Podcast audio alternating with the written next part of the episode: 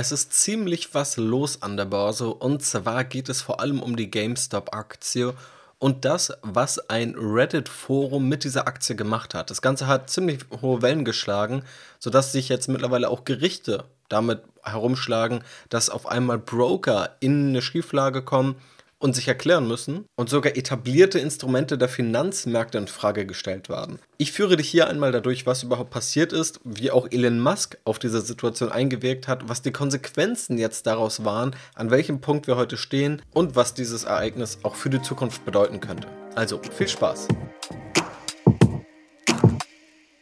Ja, eigentlich hatte ich ein anderes Thema für den heutigen Sonntag geplant, aber offensichtlich ist die Woche ziemlich von diesem Thema dominiert. Alle Medien sind auch mittlerweile voll davon. Und ich glaube, es ist einmal ganz wichtig, etwas nüchtern auf die Situation zu schauen und einmal zu schauen, was hier überhaupt passiert ist, was Konsequenzen sind, was aber auch keine Konsequenzen sind, wie du auch als Anleger damit umgehen kannst und was man auch aus diesem Ereignis lernen kann. Auch wenn man sagen muss, wir stecken natürlich noch mittendrin, wir sind noch nicht an dem Punkt, dass wir sagen können, alles ist abgeschlossen und wir betrachten es retrospektiv. Also hier können sich natürlich auch nochmal Dinge verändern. Aber die Tragweite ist einfach enorm. Eben nicht nur in den Finanzmärkten, sondern auch außerhalb davon. Lustigerweise habe ich gestern, also am Samstag, noch einen Anruf bekommen von meiner Großmutter, die das in der Zeitung gelesen hat und die mich dann gefragt hat, ganz aufgeregt, ob ich da auch irgendwo investiert hätte. Sie hatte schon Angst, dass ich da irgendwo Geld verloren hätte, weil es für sie einfach nur nach Panik klang und nach Börsenmoney und so wurde es in der Zeitung betitelt. Und sie hat den Zeitungsausschnitt sogar ausgeschnitten, sodass ich den, wenn ich sie wieder besuchen kann, durchlesen kann. Also, wenn selbst meine Oma einen ausgeschnittenen Zeitungsausschnitt zum GameStop-Wahnsinn hat, dann ist es auf jeden Fall allerhöchste Zeit, dass wir hier auch mal drüber sprechen. Was ist überhaupt passiert? GameStop selbst ist erstmal ein Unternehmen, das in wirtschaftlichen Schwierigkeiten war oder eigentlich auch immer noch ist, auch wenn der Aktienkurs das aktuell nicht widerspiegelt, da das Geschäftsmodell, das vor allem darauf beruht, gebrauchte Video- und PC-Spiele an und verzukaufen oder die Plattform dafür zu stellen, nicht wirklich zeitgemäß ist. Ohne jetzt eine tiefergehende Aktienanalyse und Geschäftsmodellanalyse zu machen, kann man das relativ schnell feststellen und das zeigt auch der Aktienkurs, wenn man sich die Jahre davor anschaut. Dann haben sich einige Anleger und Investoren gedacht, okay, dieses Geschäftsmodell ist überholt, die Aktie wird vermutlich weiter fallen und diese Hedgefonds haben dann Leerverkäufe initiiert. Sprich, sie haben auf fallende Kurse gesetzt. Die Vorgehensweise bei Leerverkäufen ist noch ganz spannend, da gehe ich gleich nochmal drauf ein, weil das Ganze auch Implikationen hat, wie wir später nochmal sehen werden. Einer dieser Hedgefonds oder der sogar größte Hedgefonds, also der auch am meisten zitiert wird, ist Melvin Capital, die 55 Millionen US-Dollar auffallende Kurse gesetzt haben. So, und nun gibt es auf der ganz anderen Seite, auf Reddit, also ja, einer Webseite, die unterschiedlichste Foren zu unterschiedlichen Thematiken hat, das Forum Wall Street Bets. Die selbst bezeichnen sich auch als Zusammenschluss von Autisten und Idioten und dementsprechend ist dort auch der Umgangston. Dort sind aber, und waren vor diesem ganzen, vor der ganzen GameStop-Geschichte etwa anderthalb Millionen Anleger. Mittlerweile sind es sechs, sieben Millionen. Und dort haben sich Anleger zusammengeschlossen, um die GameStop-Aktie zu kaufen, initiiert durch einen Nutzer, der Ende 2019 etwas über 50.000 US-Dollar in GameStop investiert hat. Und dieses Aktienpaket ist Stand heute, aber das schwankt enorm stark, etwa 50 Millionen US-Dollar wert. Die Story, die jetzt auch immer wieder diskutiert wird, ist, dass sozusagen Internet-Nerds oder Internet-Trolle gegen das große Establishment der Finanzindustrie, die Hedgefondsmanager, antreten und das Internet aktuell zu gewinnen scheint. Das ist also das große Narrativ, in dem wir uns gerade befinden. Die GameStop-Aktie, die davor also konstant gefallen ist, hat sich jetzt innerhalb von einem Monat um 1500 Prozent, zeitweise sogar um über 2000 Prozent gesteigert, was offensichtlich einige Trader schnell vermögender gemacht hat und Hedgefonds, die auf fallende Kurse gesetzt haben und immer noch setzen, in große Bedrängnis gebracht hat und immer noch bringt. Und dieses gleiche Spektakel sehen wir auch gerade bei anderen Aktien, die im Visier von diesem Reddit-Forum Wall Street Bets gelandet sind. Beispielsweise der US-amerikanische Kinobetreiber AMC gehört dazu oder Nokia oder auch BlackBerry. Wir werden uns hier mal auf diese GameStop-Geschichte fokussieren, da die in jedem Fall hier im Fokus steht. Also, wir haben diese Situation, Internet-Nerds und Trolle gegen die Finanzindustrie, gegen Hedgefondsmanager. Hedgefondsmanager, die auf fallende Kurse setzen und sozusagen die Nutzer des Reddit-Forums und mittlerweile muss man auch sagen, viele darüber hinaus, weil das wirklich eine ja, ziemlich große Tragweite mittlerweile hat, die dagegen halten und die sagen, nein, wir wollen nicht, dass hier mit fallenden Kursen profitiert wird, wir halten dagegen, wir wollen euch stürzen. Denn das, was passiert ist, bringt Hedgefondsmanager tatsächlich ziemlich in Bedrängnis. Also es findet ein Leerverkauf statt, wenn auf fallende Kurse gesetzt wird. Schauen wir uns einmal diesen Prozess ganz vereinfacht an. Wenn du nun der Meinung bist, eine Aktie ist in einem Jahr weniger wert als heute, kannst du einen Leerverkauf machen. Das heißt, du leistest dir die Aktie von jemandem aus, der sie hat, zahlst dafür in der Regel eine Gebühr, verkaufst sie aber direkt wieder am Markt. Also du leistest eine Aktie aus, die heute beispielsweise 100 Euro wert ist, verkaufst sie direkt wieder am Markt und hast 100 Euro. Du musst die Aktie in einem Jahr zurückgeben. Und nach deiner These kannst du sie am Markt in einem Jahr günstiger kaufen und sie dann einfach zurückgeben und die Differenz ist dein Gewinn. Also wenn du 100 Euro hast, in einem Jahr kostet die Aktie nur noch 50 Euro, sie ist also gefallen, kannst du diese Aktie kaufen, sie wiederum zurückgeben und hast immer noch 50 Euro über. Das heißt, dein Leerverkauf war erfolgreich. Und das ist im Grunde das Prinzip, was hier stattfindet. Und das ist gerade bei Aktien und Finanzinstrumenten ein relativ gängiges Instrument, weniger gängig unter Privatanlegern, aber auch da umsetzbar und rein theoretisch könntest du dieses Vorgehen bei eigentlich jedem Produkt auf der Welt anwenden. Darauf kommen wir aber später nochmal zu sprechen, weil gerade dieser Prozess nur noch ziemlich stark in Kritik geraten ist. Und dieser Leerverkauf hat nun ein Problem aus Sicht der Leerverkäufer. Das Zurückkaufen der Aktien kann nämlich dann Druck auf den Kurs ausüben. Also nehmen wir an, du verkaufst eine gewisse Menge an Aktien leer und andere machen das auch und irgendwann müssen ja aber Aktien zurückgekauft werden, um sie zurückzugeben. So, und wenn dann aber auf einmal viele Menschen wieder Aktien am Markt kaufen wollen, dann kann das zu kurzen Zeitpunkten enorme Spitzen an Nachfrage bedeuten. Und wir wissen ja, Aktienkurse entstehen durch Angebot und Nachfrage. Und wenn die Nachfrage enorm hoch geht, dann steigt auf einmal der Aktienkurs, was wiederum dazu führt, dass diese Leerverkäufer auf einmal viel höhere Preise zahlen müssen und diese ganze Leerverkaufswerte ziemlich nach hinten losgehen kann. Und das Ergebnis bezeichnen wir auch als Short Squeeze. Das Ganze haben wir auch schon mal 2008 gesehen, da ist es beispielsweise bei Volkswagen passiert. Dort ist der Kurs dann auch in kurzer Zeit enorm gesprungen und dann wieder auf das vorherige Niveau gefallen. Und das erleben wir auch gerade bei GameStop und das war auch eine These der Reddit-Nutzer, die ihm gesagt haben, es werden aktuell so viele Aktien leer verkauft, das kann wahrscheinlich gar nicht gut gehen und es kann vor allem dann nicht gut gehen, wenn wir jetzt noch Aktien kaufen und die dann einfach nicht verkaufen. Bei Aktien spricht man auch im Englischen vom Float, also sozusagen den ausstehenden Aktien, die an den öffentlichen Märkten gehandelt werden. Und dann gibt es den sogenannten Short Float, also Aktien, die leer verkauft werden.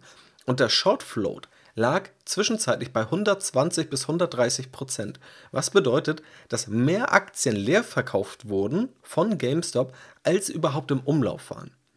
So, wie kann das jetzt überhaupt sein? Also diese Rechnung zeigt ja schon, dass es physisch erstmal nicht realisierbar ist, so viele Aktien zurückzuverkaufen. Wenn 60 Millionen Aktien zurückverkauft werden sollen, es aber nur 50 Millionen gibt, wie kann das funktionieren und wie kann das überhaupt sein? Im Grunde, wenn wir uns jetzt nämlich den Prozess anschauen, wird das Ganze relativ schnell klar. Ich kann mir jetzt eine Aktie ausleihen, verkaufe sie. Irgendein anderer Marktteilnehmer hat also die Aktie. Nun kann ja aber ein anderer wieder genau die gleiche Aktie, die ich leer verkauft habe, wieder leer verkaufen. Und das Ganze kann immer so weitergehen. Und dadurch können sich sozusagen Leerverkäufe anhäufen, die irgendwann bedient werden müssen. Und wenn diese dann zeitlich eng beieinander liegen, dann wird es eben schwierig, weil diese ganzen Rückkäufe sich dann sozusagen ballen. Schrittweise können diese Leerverkäufe dann aber abgebaut werden. Sprich, der erste Hedgefonds, der Leerverkäufe getätigt hat, gibt Aktien zurück, also kauft sie am Markt und gibt sie zurück und dann kann der nächste sie wieder kaufen und wieder zurückgeben und so kann es dann auch schrittweise weniger werden. Das ist also die Vorgehensweise, die dahinter steckt. Das zeigt aber schon ziemlich gut, in welchem Dilemma sich gerade die Shortseller befinden. Also wir haben hier die Reddit-Nutzer, die jetzt mal exemplarisch stehen für alle Anleger, die jetzt gerade, oder vor allem Spekulanten, die jetzt gerade in GameStop-Aktien stecken, die enorm profitiert haben durch diese hohen Kurssprünge. Und auf der anderen Seite stehen Leerverkäufer, vor allem auch Hedgefonds, die bemüht sind, ihre Verluste jetzt irgendwie zu decken, Aktien womöglich zu viel teureren Kursen wieder zu kaufen und zurückgeben zu müssen, als eigentlich einkalkuliert, was hohe Verluste mit sich bringt. Und teilweise sind diese auch verpflichtet, ihre Leerverkaufsposition mit Sicherheiten zu hinterlegen. Und wenn sozusagen der Kurs steigt, dann muss eine entsprechende Summe auch hinterlegt werden hinter diesem Leerverkauf, von wem man also auch die Aktie ausgeliehen hat, die man dort leer verkauft, was natürlich zu enormem Kapitalbedarf führt. So, und nun geht die ganze Story aber noch weiter und da merken wir jetzt auch, warum das auf einmal einen Einfluss auf die Finanzmärkte hat. Und zwar gab es dann Reaktionen von Brokern und gerade von Neo-Brokern, allen voran von Robin Hood. Robin Hood ist ein Neo-Broker aus den USA, wo man sagen kann, dass es auch gewissermaßen ein Vorbild für die deutschen Neo-Broker ist, nicht in der genauen Vorgehensweise, aber zumindest daran zu zeigen, es ist ein Bedarf an sehr günstigem Handeln da. Also Menschen wollen auch sehr günstig handeln. Es gibt auch technische Möglichkeiten, das günstiger darzustellen. Und Menschen und Anleger fühlen sich auch wohl mittlerweile, das über Smartphone zu machen. Und die brauchen keine teure Infrastruktur, brauchen auch kein teures Filialnetz. So, und Robinhood hat zeitweise den Handel von einigen Aktien, allen voran auch der GameStop-Aktie, komplett ausgesetzt, beziehungsweise dann auch nur noch Verkaufsorders zugelassen und Trade Republic hat in Deutschland das gleiche getan. Andere Neo-Broker, beispielsweise Scalable Capital, kennst du ja auch, wenn du den Podcast schon etwas länger hörst, hat beispielsweise den Handel laufen lassen. Dort wurde mir aber direkt am Freitag von meiner Ansprechpartnerin noch geschrieben, dass eben der Handel weitergelaufen lassen wurde und das auch so geplant ist, dass es aber dazu kommen kann, dass angeschlossene Börsenplätze mit dem hohen Volumen Schwierigkeiten haben und es dann mal zur Verzögerung kommen kann. Aber Scalable Capital und auch viele andere Broker haben den Handel laufen lassen. Also hier sind vor allem Robinhood international und in Deutschland dann Trade Republic hervorgestochen und sind auch gerade die, über die am meisten diskutiert wird. Tatsächlich gab es auch auf Twitter viele Influencer, die gesagt haben, dass sie jetzt ihr Trade Republic Depot deshalb zumachen. Warum das so ist, darauf werden wir gleich nochmal schauen. Mein Tipp wäre nur hier an dieser Stelle, also ich halte das Depot weiterhin für ein gutes Depot, das Trade Republic Depot. In der Podcast-Beschreibung findest du ja auch einen Link, wo ich Depots vergleiche. Und ich glaube jetzt nicht, dass man da irgendwie panisch reagieren muss. Ich glaube, das Depot selbst ist auch immer noch gut, auch wenn ich denke, dass einige Kritik hier durchaus berechtigt ist und ich noch gespannt bin, wie das in welche Richtung aufgeklärt wird. Schauen wir uns erstmal diesen Robin Hood-Fall an. Und dort gab es zum einen zeitweise nur noch die Möglichkeit, diese Aktie zu verkaufen. Also der Markt wurde nur einseitig geöffnet und es gibt dann auch Gerüchte, dass zeitweise automatische Verkaufsorders aufgesetzt wurden. Sprich, Robinhood hat automatisch Aktien von Anlegern verkauft, die eine GameStop-Aktie gehalten haben. Das wurde übrigens selbst noch dementiert. Ich habe dazu Screenshots gesehen. Das Ganze findest du auch für Mitglieder im Strategy Invest Mitgliederbereich, habe ich dir auch nochmal verlinkt in dem entsprechenden Beitrag dazu. Und der Grund, der am meisten genannt wurde, sowohl von Robinhood, aber auch von Trade Republic, ist, dass Aktionäre geschützt werden sollen. Also, man sagt, dort sind Aktien, die gerade stark schwanken, wo womöglich auch Ereignisse stattfinden, die nicht wirklich üblich sind und man möchte Aktionäre davor schützen, zu spekulativ zu handeln und in diese Aktien zu investieren. Und genau an diesem Vorgehen gibt es jetzt eben auch große Kritik. Beispielsweise heißt es dann, warum sind irgendwelche anderen Hebelzertifikate, die womöglich viel riskanter sind, über diese Plattform handelbar? Oder auch die Welt schreibt, sich aber den Anlegerschutz auf die Fahnen zu schreiben und den Handel mit diesen Aktien unter Berufung darauf zu verbieten, während man gleichzeitig Optionsscheinhandel anbietet, ist alles andere als eine überzeugende Argumentation. Dafür verdienen die betroffenen Anleger eine Erklärung. Also zum einen auch dieser Punkt, Hebelzertifikate werden angeboten oder Optionsscheine. Gleichzeitig sagt man aber, man möchte den Handel, den Aktienmarkthandel demokratisieren und für alle öffnen, wie das also zusammenpasst. Das ist ein großer Kritikpunkt. Und gerade bei Robin Hood geht das noch ein bisschen weiter. Also ich glaube, diese Kritikpunkte gegenüber Trade Republic, die sind durchaus berechtigt. Trade Republic sagt zum einen eben, dass Anlegerschutz im Vordergrund steht, hat aber auch schon mal durchscheinen lassen, dass es auch Probleme bei einem Orderplatz oder bei dem Handelsplatz gab, an den Trade Republic angebunden ist. Und da hoffe ich, dass es da zumindest in der nächsten Zeit noch etwas mehr Aufklärung in die Richtung gibt. Bei Robin Hood geht das Ganze eben nochmal einen ganz, ganz großen Schritt weiter. Und zwar ist eine Vermutung, dass Robinhood in einen Liquiditätsengpass gelaufen wäre, wenn man den Handel so hätte weiterlaufen lassen. Und genau das wäre auch vor dem geplanten IPO womöglich eine ziemlich schlechte Story. Also Robinhood selbst möchte 2021 an die Börse gehen. Da ist man sich relativ sicher, dass das geplant war. Jetzt ist man sich wiederum äh, relativ sicher, dass da nochmal stark drüber nachgedacht wird, ob das jetzt so eine gute Idee ist. Und so ein Liquiditätsengpass wäre da erstmal eine schlechte Story gewesen, wenn man sozusagen dieses Handelsvolumen nicht ja, abwickeln hätte können. Der Liquiditätsengpass könnte eben dadurch entstehen, dass höhere Rücklagen gehalten werden müssen, wenn das Ordervolumen steigt, weil die sogenannten Clearing-Stellen, was genau die machen, würde jetzt zu weit führen. Die sind aber dafür zuständig, dass der Handel möglichst reibungslos und sicher stattfinden kann. Und dafür müssen dann eben höhere Sicherheitsanforderungen in Form von Cash gehalten werden. Und wenn Robinhood dieses Cash nicht hat, dann kommt eben dieser Liquiditätsengpass zustande. Und dazu passt auch, dass Robinhood nur wenige Stunden oder, na gut, Tage nachdem es losging, aber dann wenige Stunden nachdem es nochmal wirklich Fahrt aufgenommen hat, dann auch nochmal eine Kapitalspritze von den eigenen Investoren, also den Miteigentümern am Unternehmen bekommen hat in Höhe von einer Milliarde Euro. Und eine andere Vermutung ist, und das ist, glaube ich, in meinen Augen die kritischste Vermutung, dass diese Investoren, also die Eigentümer, die in Robinhood investiert haben, sprich den Anteile an der Trading-Plattform Robinhood gehören und vor allem wird das Citadel als Investor genannt, dass diese womöglich auf Robinhood eingewirkt hätten, um diese Regelung durchzubringen, dass eine Aktie wie die GameStop-Aktie und andere Aktien drumherum nicht mehr gehandelt werden können. Und zwar aus dem Grund, dass diese selbst ein Interesse daran gehabt haben könnten, denn Citadel hat Melvin Capital Geld geliehen. Also, Melvin Capital war einer der Hedgefonds oder ist einer der Hedgefonds, der am meisten Geld verloren hat durch die GameStop-Aktie. Melvin Capital war mit einem der höchsten Volumen Short bei der GameStop-Aktie.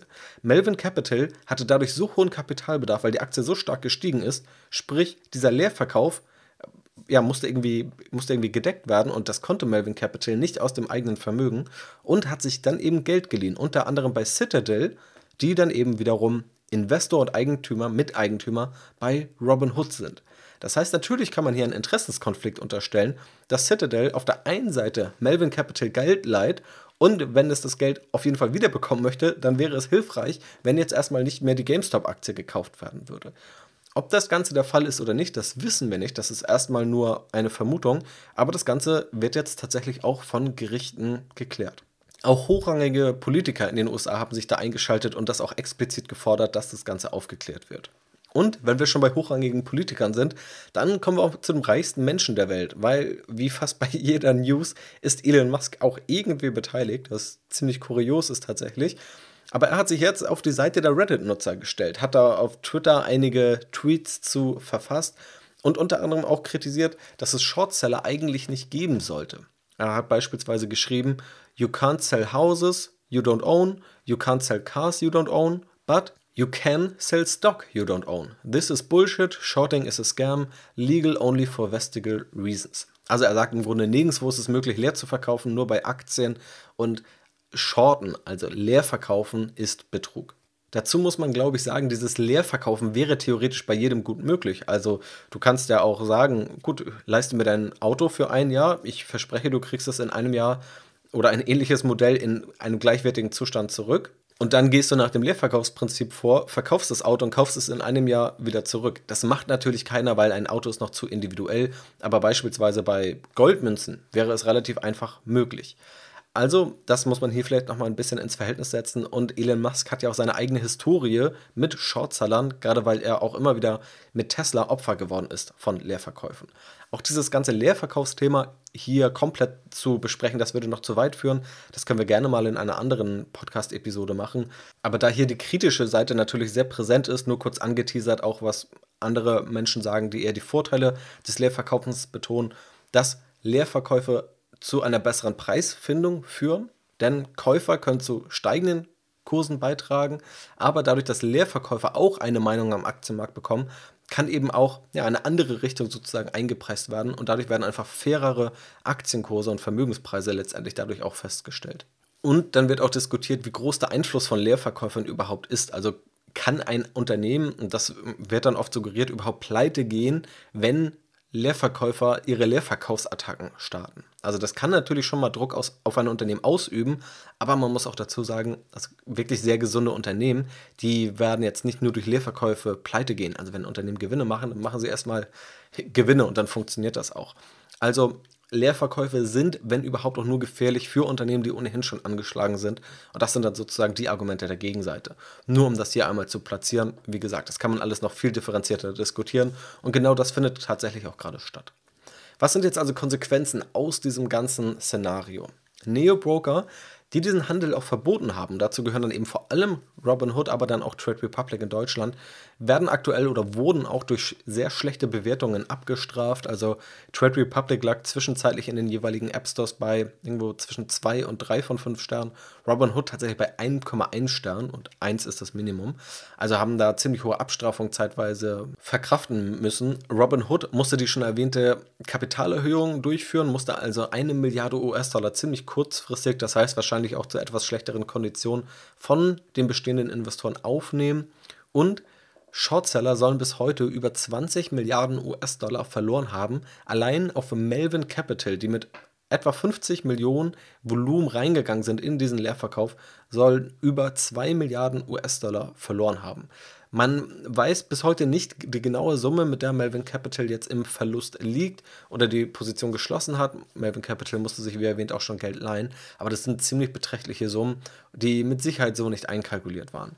Und daraus sind jetzt eben viele unterschiedliche Kontroversen entsprungen. Zum einen, wie sehr dürfen Märkte und Anleger überhaupt reguliert werden? Also ist es zum einen rechtlich erlaubt, dass Robinhood oder auch Trade Republic sagen, wir öffnen den Markt nur noch in eine Seite. Ihr dürft die Aktie nicht mehr kaufen, nur noch verkaufen.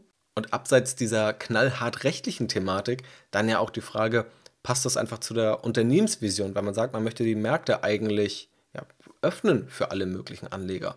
Oder wurden dort womöglich einfach nur andere Gründe vorgeschoben, weil man selbst vielleicht nicht sagen wollte, dass es dort einfach Schwierigkeiten gab, dass der Handel vielleicht nicht durchgeführt werden konnte?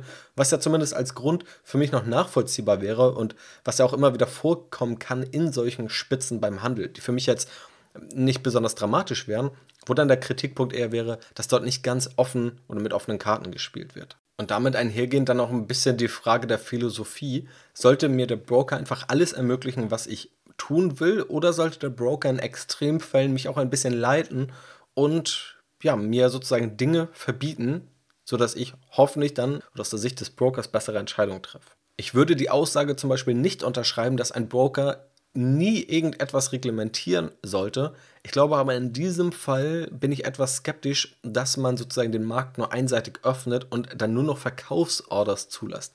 Also das sehe ich persönlich eher kritisch, warte da aber auch nochmal die ja, ausführlicheren Stellungnahmen dann dazu ab, weil hier auch noch ein paar Vermutungen mit drin stecken, die wir noch nicht komplett bestätigen oder widerlegen können. Eine weitere Diskussion und Kontroverse ist dann eben, ob Leerverkäufe in Ordnung sind? Also sollten Leerverkäufe stattfinden dürfen? Oder zeigt das, dass Leerverkäufe womöglich ein falsches Instrument sind, womöglich auch ein schädliches Instrument? Und da möchte ich immer nur zu bedenken geben, Leerverkäufe klingen erstmal so gefährlich oder so unmoralisch, dass man sagt, man verdient am Niedergang eines Unternehmens. Aber das sollte man in meinen Augen nochmal differenzierter betrachten, ohne dass ich da jetzt eine starke Meinung in die eine oder die andere Richtung habe. Und sozusagen die dritte Kontroverse, ob die Privatanleger hier gerade die Opfer geworden sind. Also dass Hedgefonds hier rauskommen, dadurch, dass dann Hedgefonds wiederum die Macht haben, die Trading-Plattform zu bestimmen, die wiederum Dinge umsetzen, die eher den Hedgefonds oder großen Investoren zugutekommen. Auch hier müssen wir sagen, dass das Ganze so passiert wäre, wurde bisher nur dementiert und sind nur Vermutungen. Und diese Privatanleger, auch jetzt vielleicht diese Reddit Kern-Community da als Opfer zu sehen, halte ich für etwas übertrieben. Also letztendlich sind das alles auch Anleger, die Stand heute einen enormen Gewinn eingefahren haben. Und natürlich kann man jetzt sagen, das ist alles nur der Kampf äh, gegen das Establishment und äh, der Kampf für eine Demokratisierung der Finanzmärkte. Auf der anderen Seite steckt da bei vielen, glaube ich, auch einfach eine Profitgier dahinter, wo sich dann die ganze Zeit verglichen wird, wer ist wie stark im Gewinn. Und dann ist das in meinen Augen kein reines Weltverbessern, was hier betrieben wird. Also hier nun komplett in die Opferrolle zu gehen, halte ich auch für etwas übertrieben. Hängt natürlich aber auch jetzt etwas davon ab, ob diese Vermutungen, die da getätigt werden, ob da im Hintergrund was stattgefunden hat oder nicht, ob die bestätigt werden oder nicht. Stand jetzt muss man aber sagen, sind die Privatanleger, die hier rumgetradet und darauf auch spekuliert haben, auf diesen Short Squeeze, erstmal gut dabei wegbekommen. So, und als letzter Punkt natürlich auch die Frage, wie gehst du jetzt eigentlich als Anleger damit um? Also den Umgang mit dem Broker habe ich ja schon beschrieben. Aktuell ist der Stand, dass etwa 90 bis 100 Prozent der überhaupt handelbaren Aktien leer verkauft werden von GameStop. Also diese Quote ist etwas gesunken, sprich einige Leerverkaufspositionen wurden schon geschlossen, es sind aber immer noch ziemlich viele offen. So, und da könnte man jetzt die Frage stellen, ist das jetzt eine Trading-Chance? Sollte man also dabei sein? Erstmal müssen wir etwas festhalten, was auch ganz viele gerade in dieser Diskussion irgendwie nicht erwähnen, obwohl es sehr, sehr wichtig ist. Wir müssen davon ausgehen, dass der Kurs relativ schnell und dann auch langfristig runtergehen wird. Also wenn wir mal auf die Fundamentalzahlen schauen, die den Kurs langfristig wie einen Magneten bestimmen werden, dann wird der Kurs wieder rasant fallen. Die einzige Frage ist eigentlich, wann der Kurs fallen wird und wer diese Kursverluste tragen wird. Und das macht das Ganze auch ziemlich spekulativ. Wenn du sozusagen in ein Investment gehst, in dem Wissen, dass dieses Investment im Kurs fallen wird und du den richtigen Absprung schaffen musst. Das ist eben die große Schwierigkeit hier. Und das ist, glaube ich, auch eine große Schwierigkeit, die viele dieser Reddit-Nutzer erleben werden, weil sie aktuell in ihrem Depot diesen Buchgewinn sehen. Aber wenn sie eben ewig halten und womöglich erst dann verkaufen, wenn der Kurs wieder auf einem normalen Niveau ist und das Ganze kann sehr, sehr schnell wieder runtergehen, dann werden sie eben nichts mehr haben als einen Buchgewinn, der dann irgendwann womöglich sogar zu einem realen Verlust führt und ja auch tatsächlich zu einem hohen Verlust. Also wer jetzt bei 50 US-Dollar gekauft hat und dann steigt die GameStop-Aktie auf 250 US-Dollar, da hat sein Geld verfünffacht. Wenn die GameStop-Aktie aber wieder zu einem Wert von 10 US-Dollar zurückkehrt, dann hat diese Person 80% verloren. Also enorme Volatilität, enorme Kursschwankungen und das zeigt eben auch den hohen spekulativen Charakter.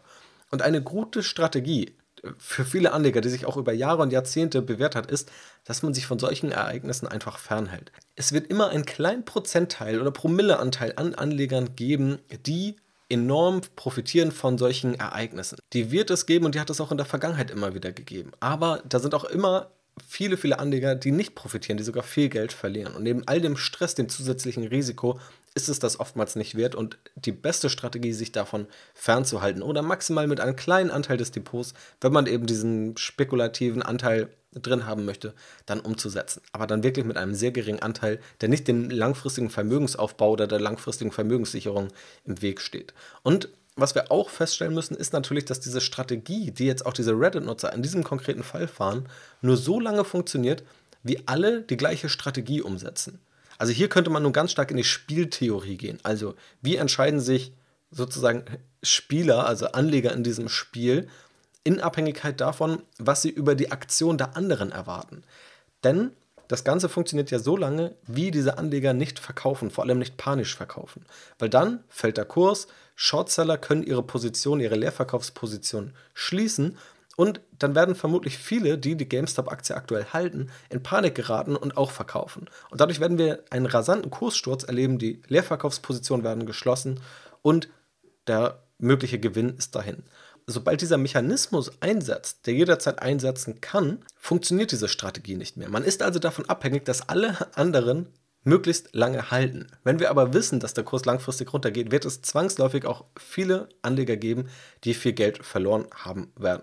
Womöglich werden auch die Hedgefonds, egal in welchem Fall, da jetzt mit einem großen Schaden rausgehen, aber auch für die Privatanleger, die heute einen Buchgewinn im Depot haben, wird das Ganze nicht zwangsweise am Ende auch ein realer Gewinn sein. Und das macht das Ganze eben zu einem sehr spekulativen Trade, der wenig mit einem langfristigen Anlageansatz zu tun hat.